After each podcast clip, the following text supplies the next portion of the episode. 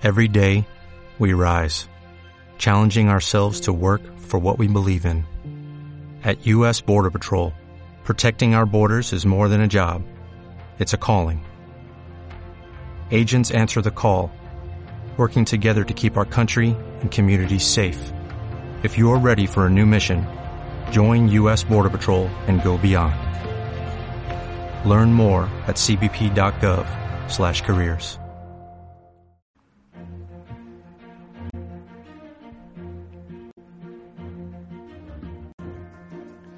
Ángel Ortiz es eh, director de ciberseguridad de Cisco aquí en España. Es eh, siempre un placer eh, eh, contar con él en este programa. Ángel, ¿qué tal? Buenas tardes, ¿cómo estás? Hola, buenas tardes, Eduardo. ¿Qué tal? Muy Eh, bien. Encantado de saludarte. Un, quiero decir, antes hablábamos eh, Samuel y yo, bueno, Samuel y yo y todos nosotros, perdón, no era una conversación entre él y yo.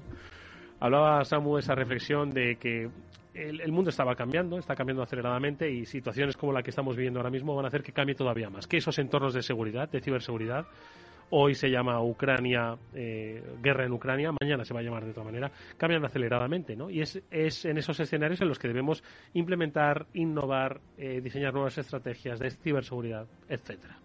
Exacto. Habéis hablado, por ejemplo, de los ataques a la cadena de suministro que, que nosotros desde nuestro servicio de ciberinteligencia Talos eh, prevemos que, que también tengan mucha importancia en, en esta situación.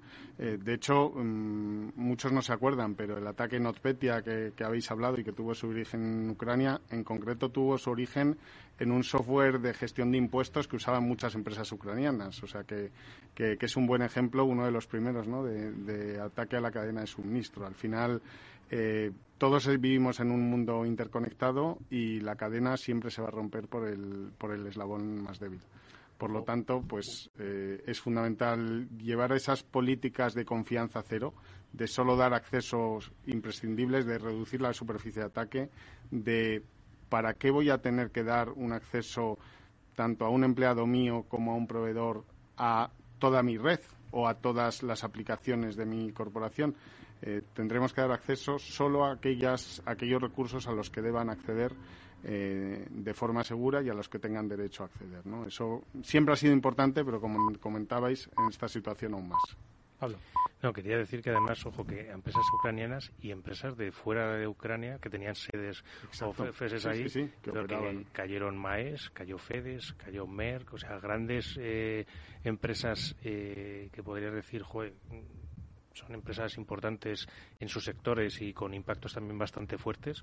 Y, y es que hay que estar pendiente de todo este tipo de, de, ataques que fíjate como una cosa tan sencilla como sustituir una aplicación de impuestos, como decía Ángel, te afecta y te deja pues los puertos de, de medio mundo parados. Entonces, eso es la parte grave y, que hay que tener en cuenta y, y proteger. Mm. Oye, Ángel, eh, hablábamos de que hoy eh, quizás son dos aspectos claves ¿no? en las estrategias de ciberseguridad, que es de las compañías, que es el de adelantarse, tratar de adelantarse a través de la ciberinteligencia o cuando ya se ha producido un efecto, bueno, pues tratar un poco de minimizar ese impacto, ¿no? De minimizar las vulnerabilidades. Hablamos un poco de los dos escenarios y cómo los estáis trabajando desde Cisco.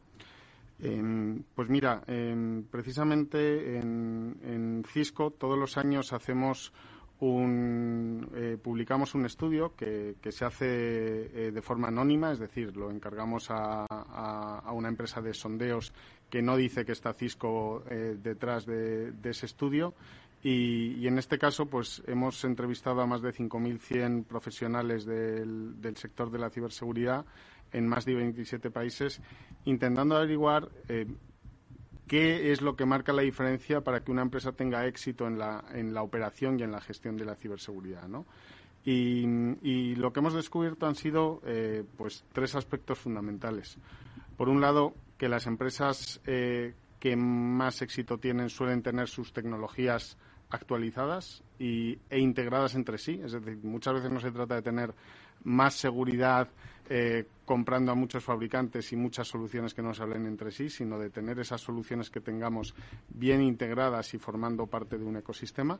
Y luego actualizadas no solo en el sentido de que estén actualizadas en, cuanto a versiones de software o... Sí, que ya sabemos que la actualización es fundamental en, seguridad, sino también actualizadas en cuanto a que estén viendo donde tienen que ver, ¿no? Que estén en la nube, por ejemplo, que, que estemos protegiendo aquellos entornos donde están verdaderamente nuestros datos a día de hoy, ¿no? Em, por otro lado, otro factor fundamental que, lo has apuntado antes es la capacidad de detectar y responder rápidamente a un ataque. Y, aquí entra en juego mm, dos factores. Por un lado, la ciberinteligencia, cómo usamos esa ciberinteligencia, esa información de qué ataques están ocurriendo en el mundo y qué amenazas puedo encontrarme. Según nuestro estudio, pues un 85% de las empresas utilizan la ciberinteligencia de algún modo, pero solo un 31% lo usan de forma intensiva y lo incorporan a sus, a sus procesos de, de operación de ciberseguridad de forma, de forma regular. Y eso marca la diferencia, porque tienes dos veces más probabilidades de ser capaz de responder y mitigar un ataque de ciberseguridad a tiempo si utilizas la, la ciberinteligencia y la automatización también de forma adecuada eh, frente a si no la, la utilizas. Eh, ¿Y por qué esta diferencia? Es decir, ¿están usando mal la ciberinteligencia? ¿No saben cómo utilizar la ciberinteligencia? De ese 85 que dicen que de algún modo la usan, pero que solo es eficaz en un 30. Bueno, lo, lo que importa mucho es eh, con qué con qué frecuencia y, con qué em, y, cómo de incorporada está en tu operación diaria de la ciberseguridad esa ciberinteligencia, ¿no? Porque es algo que, cambia todos los días y que tienes que ser capaz de incorporar a todos tus, procesos. De hecho, es muy curioso porque una de las cosas que, que se mostraban en el, en el estudio es que curiosamente eh, las empresas que formaban parte casi de ese 15% que apenas usaban la ciberinteligencia y demás, cuando les preguntaban que cómo de exitosos eran sus programas de ciberseguridad y qué confianza tenían en ellos, decían que mucha. Y, curiosamente era, pues eso, a veces la, ignorancia ¿no? nos, da esa, esa felicidad, pero, pero que es realmente peligrosa. Eh, curiosamente, a medida que empezaban a incorporar la ciberinteligencia en esos procesos, disminuía en una primera fase su, su confianza en, en, sus procesos de ciber, porque claro, se dan cuenta de que eh, todavía les queda mucho camino por recorrer, y, poco a poco luego iba aumentando a medida que, ya veían pues eh, que, tenían un uso más eh, extensivo de, esa ciberinteligencia. Mónica. Esta parte, hola, buenas tardes. Ángel, una pena no coincidir en el estudio contigo. Pues eh, esta parte de la ciberinteligencia me parece importantísima porque al final el tener información, información de calidad, inteligencia, ¿no? Sobre todo en estos tiempos en los que estamos, es fundamental, sobre todo para que se puedan tomar buenas decisiones, porque em, hablabas de, qué es lo que marcaba ese éxito, ¿no? En la ciberseguridad de una empresa, tecnologías, el ecosistema, detectar y responder, y al final esta inteligencia, estos datos, es lo que te permite todo esto, ¿no? Saber cuáles son las mejores tecnologías y la mejor estrategia y aproximación para hacer la mejor, em, el mejor ecosistema, ¿no? De ciberseguridad de la empresa. Exacto. Em, de hecho, em, eh, fijaos que eh, cuando hablamos también de, ciberinteligencia, em, nosotros creemos que es importante tener una visión global de esa ciberinteligencia, es decir, eh, cubrir todos los, cinco vectores de ataque que, hablamos siempre en, Cisco, ¿no? El, correo, la navegación, el puesto de, de trabajo, el usuario, la red y la nube. Porque muchas veces puede haber eh, ataques que eh, inicialmente eh, tengan como vector de entrada, por ejemplo, el correo, pero cuyo objetivo final o en una siguiente etapa lo que busquen es, como estábamos hablando ahora de, los, de, ciertas amenazas que estamos viendo en, en, el caso de Ucrania, pues borrar la información de los PCs, ¿no? de los sistemas Windows. Entonces, el ser capaz de eh, tener esa visión multivector y el ser capaz de parar esa amenaza ya simplemente por el vector de, entrada o al menos haber, haber, sido capaz de reconocerla para que en, el momento en que nos quiera eh, afectar al otro vector ser capaz de pararla, pues es fundamental. Y Ángel, una, un, un tema aparte de la ciberinteligencia, yo creo que uno de los de los temas que tienen que tener en cuenta las organizaciones y estar muy pendiente de ellos para precisamente evitar estas entradas y esos vectores de, ataque es la gestión de vulnerabilidades. eh, las empresas tienen que ser conscientes de qué vulnerabilidades tienen, de cómo actualizarlas y cuándo. ¿Cómo les ayudáis desde Cisco a, este tipo de, pues, pues mira, mm, eh, yo creo que has dado en uno de los eh, de, los clavos ahora mismo importantes en, en, este momento, ¿no? De los factores que marcan la diferencia en la gestión de la ciberseguridad, de cara, como, comentaba Mónica también, a tomar buenas decisiones. Eh, en Cisco, precisamente, nuestra última compra en el entorno de la ciberseguridad ha sido una empresa que se llama Kena Security, que precisamente eh, lo que se dedica es a hacer gestión de vulnerabilidades orientada a riesgos. Y, vamos a explicar un poquito eh, qué, es esto, porque creo que es, que es muy interesante y que además en estos tiempos que muchas empresas nos estarán escuchando, quizás un poco abrumadas por toda la información que les, que les viene de la situación actual, pues, eh, eh, pues les, puede, les puede ayudar mucho. A ver, al final, em, cuando eh, hablamos de vulnerabilidades, pues las hay para, para, aburrir, ¿no? O sea, si nosotros ahora mismo en nuestra organización utilizamos un escáner de vulnerabilidades, casi todas las compañías ya con cierto nivel de madurez utilizan lo que se llama un escáner de vulnerabilidades, que, es una solución bueno, pues que te va encontrando vulnerabilidades en todo tu entorno. ¿Qué es lo que les suele ocurrir a los responsables de, ciber? Pues que la cantidad de vulnerabilidades que, encuentran es inmanejable, o sea, no, no, no pueden eh, físicamente eh, parchear eh, todas esas vulnerabilidades y ponerles remedio. ¿Y qué es lo que ocurre también? Que realmente, si nos vamos a lo que está ocurriendo ahora en el, en el mundo, de todas las vulnerabilidades detectadas, solamente entre un 2 o un 5% se están explotando verdaderamente en el, en el mundo a día de hoy. ¿vale? Entonces, ¿cuál ha sido la práctica habitual que hacen las, las empresas? Pues eh, lo, que, lo que vienen a hacer, para que nos entendamos, es parchear aquellas vulnerabilidades que pueden tener un impacto mayor. ¿no? Hay, hay, un, hay un score, una puntuación que se llama CVSS, que mide, digamos, el impacto potencial de esa vulnerabilidad y dices, bueno, pues yo parcheo, si tengo suficientes recursos, las vulnerabilidades mayores de 7. Es, es un indicador que va de 0 a 10, ¿no? Eh, o si no, las vulnerabilidades mayores de 9 y por lo menos parcheo las que son potencialmente más críticas. ¿Y qué ocurre con ese enfoque? Pues que eh, eh, os pongo dos ejemplos donde se entiende muy bien. Eh, por un lado, puede haber vulnerabilidades que potencialmente sean muy críticas, pero sea tan complicado explotarlas que en la vida vamos a encontrar ataques que verdaderamente las exploten. No sé si recordáis hace un par de años o tres que salieron unas vulnerabilidades en procesadores de Intel, que hubo mucho revuelo tal, y no hemos visto amenazas relacionadas con esas vulnerabilidades porque eran técnicamente muy, muy difíciles de explotar. ¿no? Entonces estaríamos parcheando esas vulnerabilidades que en muchos casos pues no son fáciles de explotar. Y sin embargo, el WannaCry tenía un score de 4 o 5, eh, que, hemos hablado antes, ¿no? Mm, y fijaos la que lió.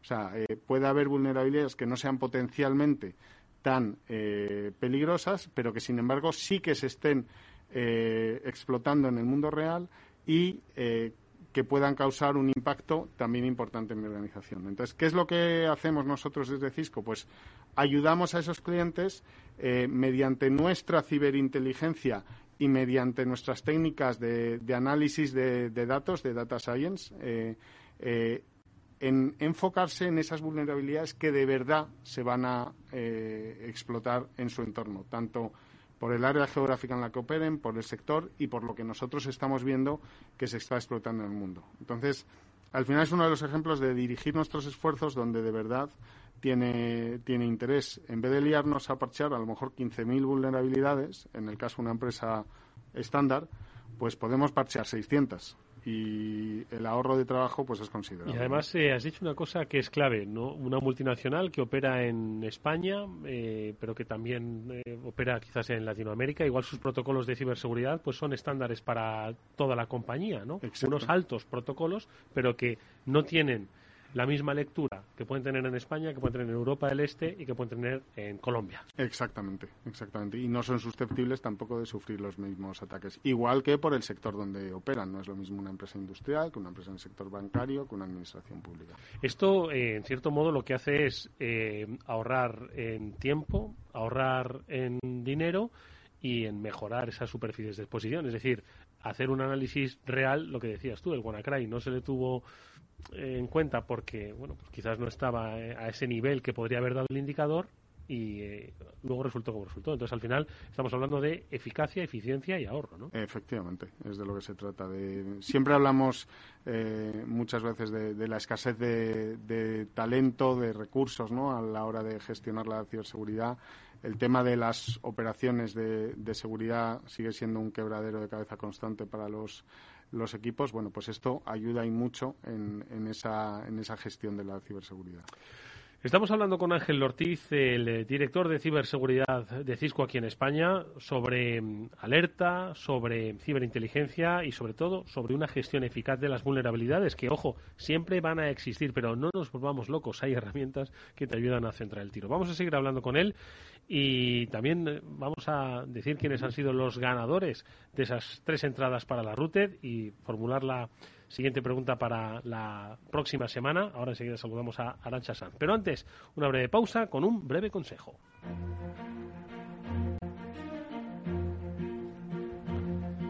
Estamos eh, eh, con Ángel Ortiz, director de ciberseguridad de Cisco en España, hablando de ciberinteligencia, hablando de Em, gestión de vulnerabilidades. Em, ¿Es fácil de implementar? Antes retomo un poquito Ángel, ¿no?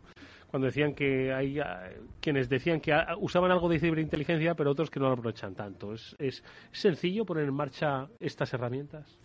Eh, bueno, en este caso, en, el caso de nuestra herramienta de gestión de vulnerabilidad, es una solución completamente desde la nube y, que únicamente hay que darle pues, los resultados, alimentarla con los resultados de nuestros escáneres de vulnerabilidades y ella sola, digamos, te, lo, te prioriza y, te, y te saca en cuáles te deberías centrar.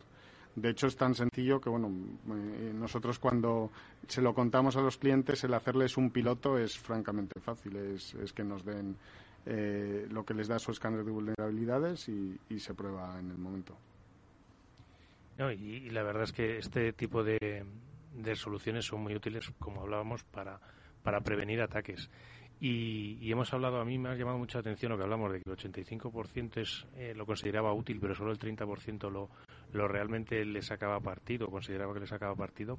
Eh, te quería preguntar, Ángel, eh, ¿por qué puede estar estas, este, esta diferencia y sobre todo qué papel juega la automatización? ¿La automatización juega algún papel en esta parte del, del threat intelligence y de la respuesta ante amenazas? Eh, bueno, la automatización es, es fundamental. por un lado, no solo a nivel de nuestro propio servicio de ciberinteligencia de, de Talos. sabéis que eh, Talos es como se llama el servicio de ciberinteligencia de Cisco, que es eh, la mayor red privada mundial de ciberinteligencia, no solo por número de sensores que, tiene, eh, con toda la infraestructura que tiene Cisco desplegada por el mundo, sino por esa variedad de sensores que, cubren los distintos vectores de, ataque. Entonces, imaginaos toda esa cantidad tan ingente de datos que absorbe eh, hombre, Talos tiene mucho personal, tiene 250 eh, eh, investigadores, analistas de ciberseguridad dedicados, 600 ingenieros de software, o sea, mucha gente, pero aún así, imaginaos lo que debe ser para ellos ingerir esa cantidad de información. Entonces, ellos ya utilizan muchas técnicas de, aprendizaje automático y, de automatización a la hora de discernir en qué amenazas se deben, se deben centrar. Em, e, eso por un lado. Pero luego también, a la hora de incorporarlo a sus prácticas de ciberseguridad, las empresas también es, eh, es importante que automaticen esos procesos, eh, ¿de acuerdo? Y que, y que eh, pues toda la información que de alguna manera todos los productos de Cisco, todas las soluciones de Cisco que, que adquieras vienen de base con esa ciberinteligencia de Talos, o sea, no hay que pagar una licencia adicional, no hay que eh, hacer eh, ningún, eh, no, no hay que licenciar nada sobre ello, pues conseguir que, que eso, que, que, esté automatizada, pues tanto el envío de las amenazas que encuentren como la consulta, como la incorporación de esos de esos feeds, incluso la integración con herramientas de terceros, bien sea nuestra propia eh, plataforma de orquestación, SecureX, como herramientas de terceros, SIEMs, etcétera. Moni. No te oímos, a ver, ahora te oímos. Sí, Ángel, antes nos mencionaste y estabas hablando también de, esas prácticas de, seguridad ¿no? que son tan necesarias.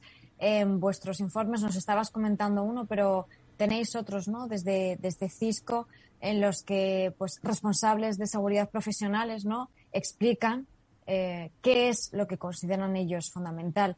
Y hay un aspecto que es la recuperación ante desastres, ¿no? Esa capacidad de resiliencia de la que solemos hablar, que es fundamental para no solamente, eh, pues sí, tener la capacidad de detectarlos, eh, por supuesto, de prevenirlos, pero de responder de una forma muy rápida, muy ágil y, bueno, intentando incluso aprovechar esa oportunidad para, eh, para mejorar en todo lo posible. Eh, ¿Cómo entrenar esa capacidad de recuperación, Ángel? Em, pues, eh, como has comentado, Mónica, es, el tercer factor que marca la, diferencia entre una práctica de seguridad exitosa y, las que no lo son. ¿no? Habíamos hablado de tecnologías actualizadas e integradas, eh, de automatización y ciberinteligencia, y la tercera es la recuperación ante, ante desastres. Entonces, eh, para ello nosotros en, nuestro estudio lo que hemos identificado son bueno tres factores fundamentales. Primero que se sigan de forma proactiva eh, lo que es la continuidad del servicio del negocio, porque al final es continuidad del negocio, la continuidad de las tecnologías de la información es la continuidad del negocio en los consejos de administración y que esos, esos informes eh, se sigan a nivel de consejo de administración. segundo, que se identifiquen qué capacidades son críticas de proteger en nuestra organización y, digamos que, se protejan. En, eh, una de las conclusiones más interesantes del estudio es que eh, por debajo del 80% de las capacidades críticas protegidas no hay apenas mejora en la continuidad de negocio. O sea, si no identificamos cuáles son esas capacidades críticas, porque digamos, activos tendremos muchos, pero tenemos que identificar qué es lo que bajo ningún concepto podemos dejar que caiga, ¿no? Y, securizar eso. Si no hacemos eso, eh, pues de nuevo no dirigiremos nuestros esfuerzos allá donde tengan que, estar dirigidos. Y lo siguiente es eh, automatizar esas prácticas eh, con ejercicios de Red Team, de Purple Team, pero, pero de forma automatizada y, y constante ¿no? y periódica. Em, no se trata de, eso, de ver cómo entro esta vez o tal, sino eso, que sea una práctica automatizada y, frecuente para, para, em, digamos, meternos en un proceso de mejora continua de la continuidad de nuestros negocios. Eh, un minuto nos queda, Ángel, eh, te vamos a pedir pequeña reflexión a propósito de eh, cómo están cambiando los escenarios. Llevamos apenas eh, dos meses de año 2022 en el que, pues lo comentábamos al principio del programa, bueno, pues eh, se han producido, bueno, pues eh, episodios que van a cambiar nuevamente el mapa de las amenazas, ¿no? ¿Cómo creéis que se va a desarrollar este 2022? Eh, ¿Hacia dónde va a evolucionar las principales amenazas? Eh, seguís, eh, estuvimos hablando con Ángel, ¿no? La última vez, yo creo que un poco hablando de las tendencias, ¿no? Para, para este año. ¿Cómo veis desde Cisco el escenario que se va a producir? Bueno, pues todo lo que se está sucediendo a nuestro alrededor. Bueno, pues eh, como comentas, parece que estamos condenados a vivir un momento histórico tras otro, ¿no? Y, siempre cambia, cambia todo. Lo, único que no cambia, por cierto, es que cada vez que vengo al estudio, Mónica no está. Eh, está empezando a sospechar ya, Ángel. Muy a mi pesar. Está empezando a sospechar, Ángel.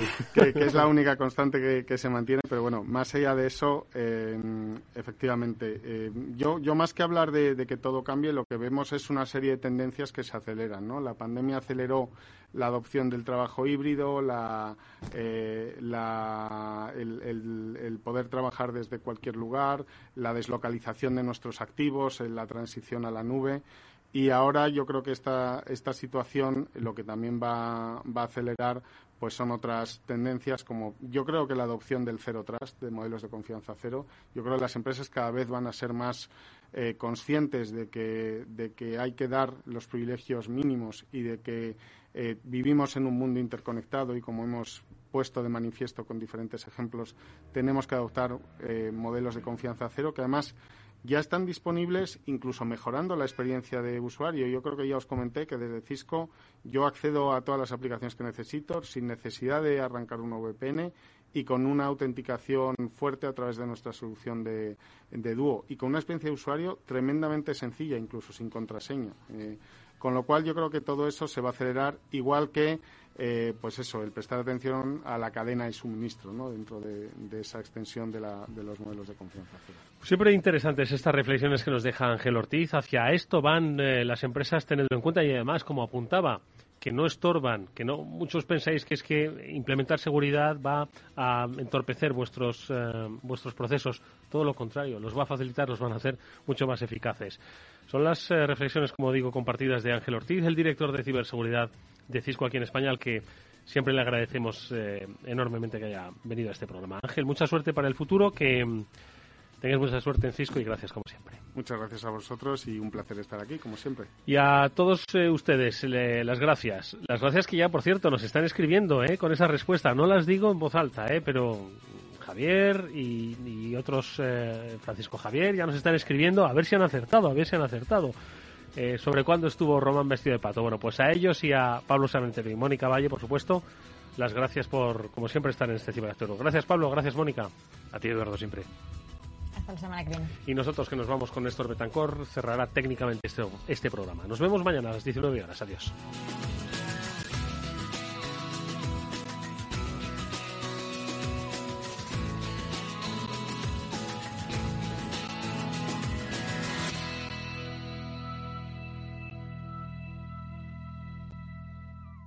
¿No se merece tu familia lo mejor? Entonces, ¿por qué no los mejores huevos? Ahora, Egglands Best están disponibles en deliciosas opciones. Huevos clásicos, de gallina libre de jaula y orgánicos de Egglands, que ofrecen un sabor más delicioso y fresco de granja que le encantará a tu familia. En comparación con los huevos ordinarios, Egglands Best contiene la mejor nutrición como 6 veces más vitamina D, 10 veces más vitamina E y el doble de omega 3 y B12. Solo Egglands Best. Mejor sabor, mejor nutrición, mejores huevos. Visita egglandsbest.com para más información.